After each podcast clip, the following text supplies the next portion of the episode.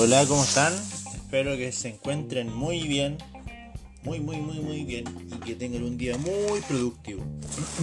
y les doy la bienvenida además al capítulo número 29 de Pocket Mining Podcast, el cual sería la tercera parte de la lectura del título segundo del libro segundo del Código de Aguas. ya que en el capítulo anterior habíamos quedado en el artículo 274 sin terminar el título segundo. Soy Sebastián Pradacol, que estudiante de Ingeniería Civil en Minas de la Universidad de Atacama, y este podcast está enmarcado en la asignatura de legislación laboral impartido por la académica Leticia Campos.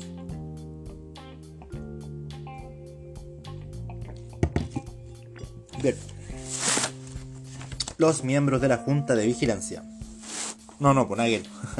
Artículo 275. Los miembros de la Junta de Vigilancia que se sientan perjudicados por un acuerdo adoptado por el directorio en uso de las atribuciones que le confieren los números 2, 3 y 4 y del artículo anterior podrán, perdón, del artículo anterior podrán reclamar de él ante los tribunales ordinarios de justicia. Esta reclamación deberá deducirse en contra del directorio de la Junta de Vigilancia, representada por su presidente, que se cursará sin más trámite que comparendo, al igual concurrirán las partes con todos sus medios de prueba. La reclamación deberá resolverse dentro de los ocho días siguientes a la celebración del comparendo. la notificación inicial al presidente del directorio será por cédula. La resolución que el juez dicte será apelable en lo devolutivo y el recurso se verá en la forma señalada por el artículo 247. Artículo 276. En las sesiones de la Asamblea de la Junta de Vigilancia, las asociaciones de canalistas y las comunidades de agua serán representadas por el presidente del directorio o el administrador designado al efecto, según sea el caso, o la persona especialmente designada para este efecto por el directorio o el administrador. Las demás personas en la forma que dispone el artículo 223 la Asamblea conocerá de aquellas materias que el párrafo primero de este título encomienda en las juntas generales. Para los efectos de las votaciones, los derechos de aprovechamiento de ejercicio permanente y eventual, y eventual tendrán un mismo valor. Sin embargo, el número de votos correspondientes a estos últimos no podrá ser superior a la tercera parte de los votos de los derechos permanentes debiendo hacerse la reducción proporcional cuando exceda de dicha parte. Las cuotas de los titulares de derechos de ejercicio eventual deberán erogar con el objeto indicado en el número 2 del artículo 226. Con el, no, serán fijadas por la Asamblea y no podrán ser superiores a la tercera parte de la cantidad correspondiente a pagar si se tratare de derechos en ejercicio permanente. Artículo 277. El directorio nombrará un repartidor de aguas o juez de río, el cual deberá contar con un título profesional de una carrera cuya duración sea de al menos 8 semestres, quien no podrá ser integrante del directorio ni titular de derechos de aprovechamiento de aguas dentro de la misma jurisdicción que administra, ya sea toda la corriente natural o una sección de ella. En el caso que dicha corriente se encuentre seccionada, el directorio dará cuenta a la Dirección General de Aguas de esta designación.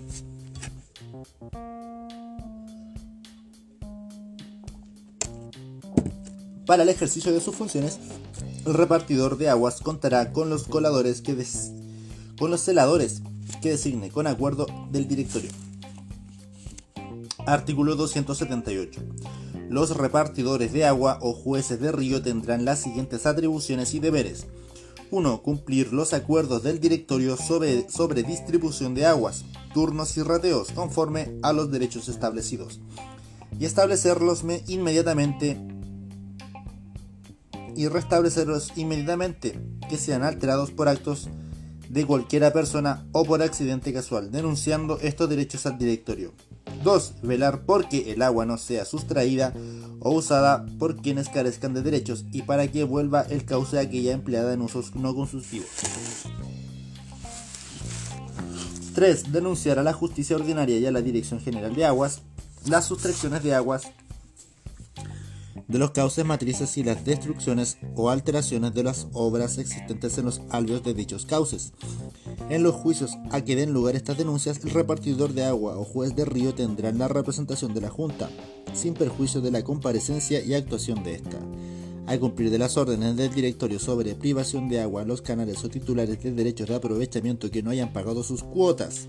5. Vigilar la conservación de los cauces de la olla y la construcción y observación, perdón, y conservación de las compuertas, bocatomas y demás obras que estén sometidas a la Junta. La Junta. Para tales efectos, la Junta de Vigilancia podrá solicitar al servicio respectivo del medio ambiente o a la Dirección de Obras Hidráulicas o a la Dirección General de Aguas o a la Superintendencia de Servicios Sanitarios o a la municipalidad correspondiente y en general a cualquier otra autoridad que le entregue información sobre todos los proyectos y permisos aprobados en su respectiva repartición y que han de ser ejecutados en el cauce donde dicha Junta de Vigilancia ejerce su jurisdicción. 6. Denunciar ante la Dirección General de Aguas las labores de extracción de áridos que no cuenten con la autorización competente, la que podrá actuar con auxilio de la fuerza pública de conformidad a lo dispuesto en el artículo 138, en caso de ordenar su paralización.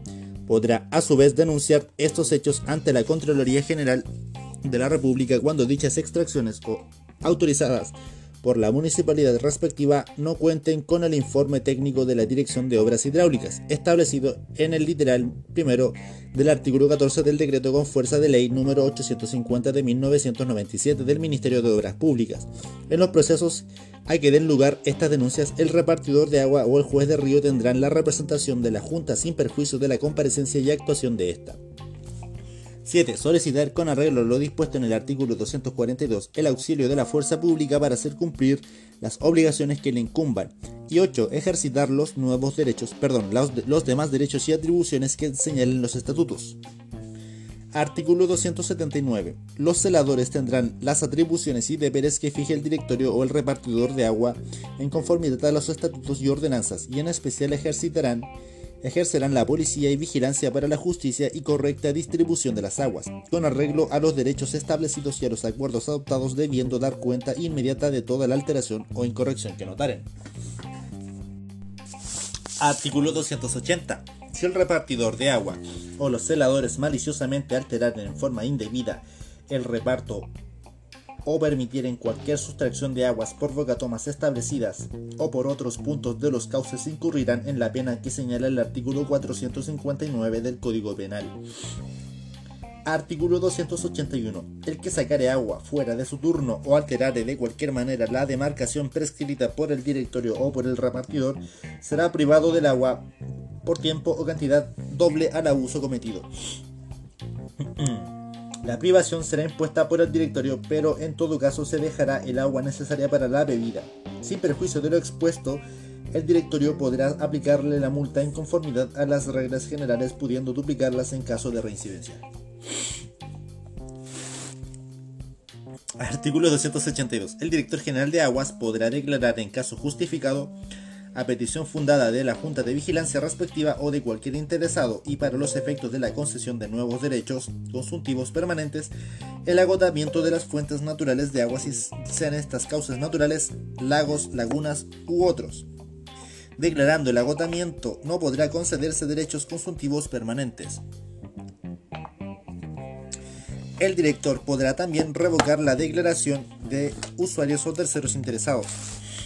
Estas solicitudes se tramitarán ante la Dirección General de Aguas de acuerdo al procedimiento del párrafo primero del título 1 del libro segundo de este código. La de revocación deberá estar fundada en antecedentes que demuestren que no se ocasionará perjuicio a los derechos permanentes y eventuales constituidos. Se considerará como tales la existencia de obras de regulación que modifiquen el régimen existente en la corriente estadística que contenga los caudales captados en periodos normales y de sequía en la corriente natural y en los canales derivados. Párrafo quinto. Párrafo quinto.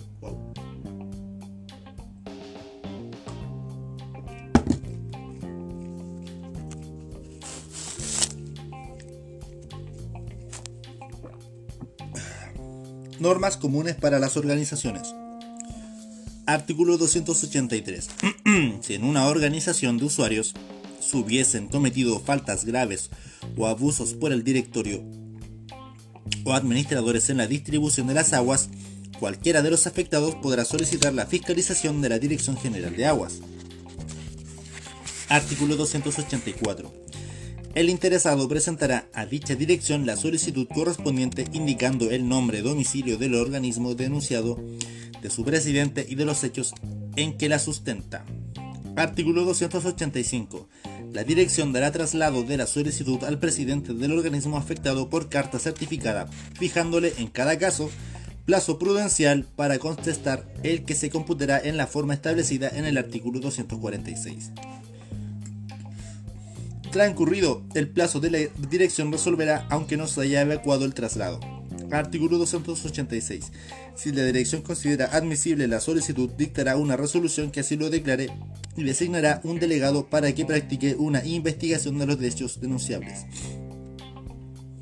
Artículo 287. La dirección fijará en cada caso la cantidad de dinero que deberá depositar el solicitante para responder a los gastos que se originen dentro del plazo que fije el defecto. Sin este requisito no se hará gestión alguna y pasado el plazo se archivarán los antecedentes. Terminada la gestión, la dirección hará una liquidación de los gastos y si hay excedente, lo devolverá al solicitante.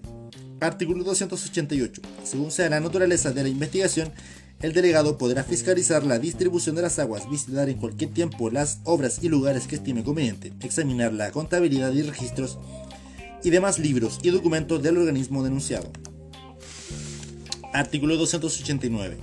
Terminada la investigación, el delegado emitirá un informe fundado con el mérito de este informe general de aguas, dictará una resolución declarando comprobada o no la denuncia.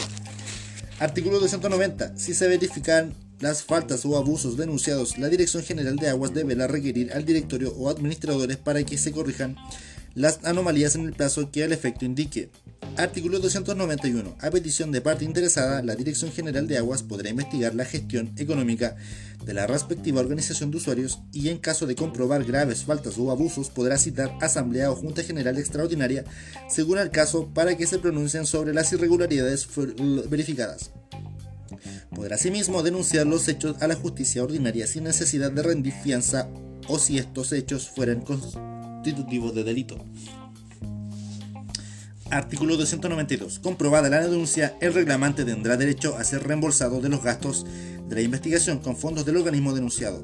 Artículo 293. Si continuaren los errores, faltas o abusos denunciados de la Dirección General de Aguas, podrá solicitar a la justicia ordinaria que decrete la intervención por dicho organismo en la distribución de las aguas por periodos que no excedan 90 días, con todas las facultades de los respectivos directorios o administradores. Esas facultades serán ejercidas por las personas que designan la Dirección General de Aguas. Bien, con esto se da término a la tercera parte correspondiente a la lectura del título 2 del libro segundo del Código de Aguas. Y también se da término al libro segundo del Código de Aguas, con lo que se dará paso a la lectura del, del libro tercero del Código de Aguas en el capítulo número 30, coincidentemente. Bien, espero que te sea de utilidad, espero. Y soy Sebastián Prada Golque, estudiante de Ingeniería Civil en Minas de la Universidad de Gama. Y este podcast está enmarcado en la asignatura de legislación laboral. Chau, cuídate.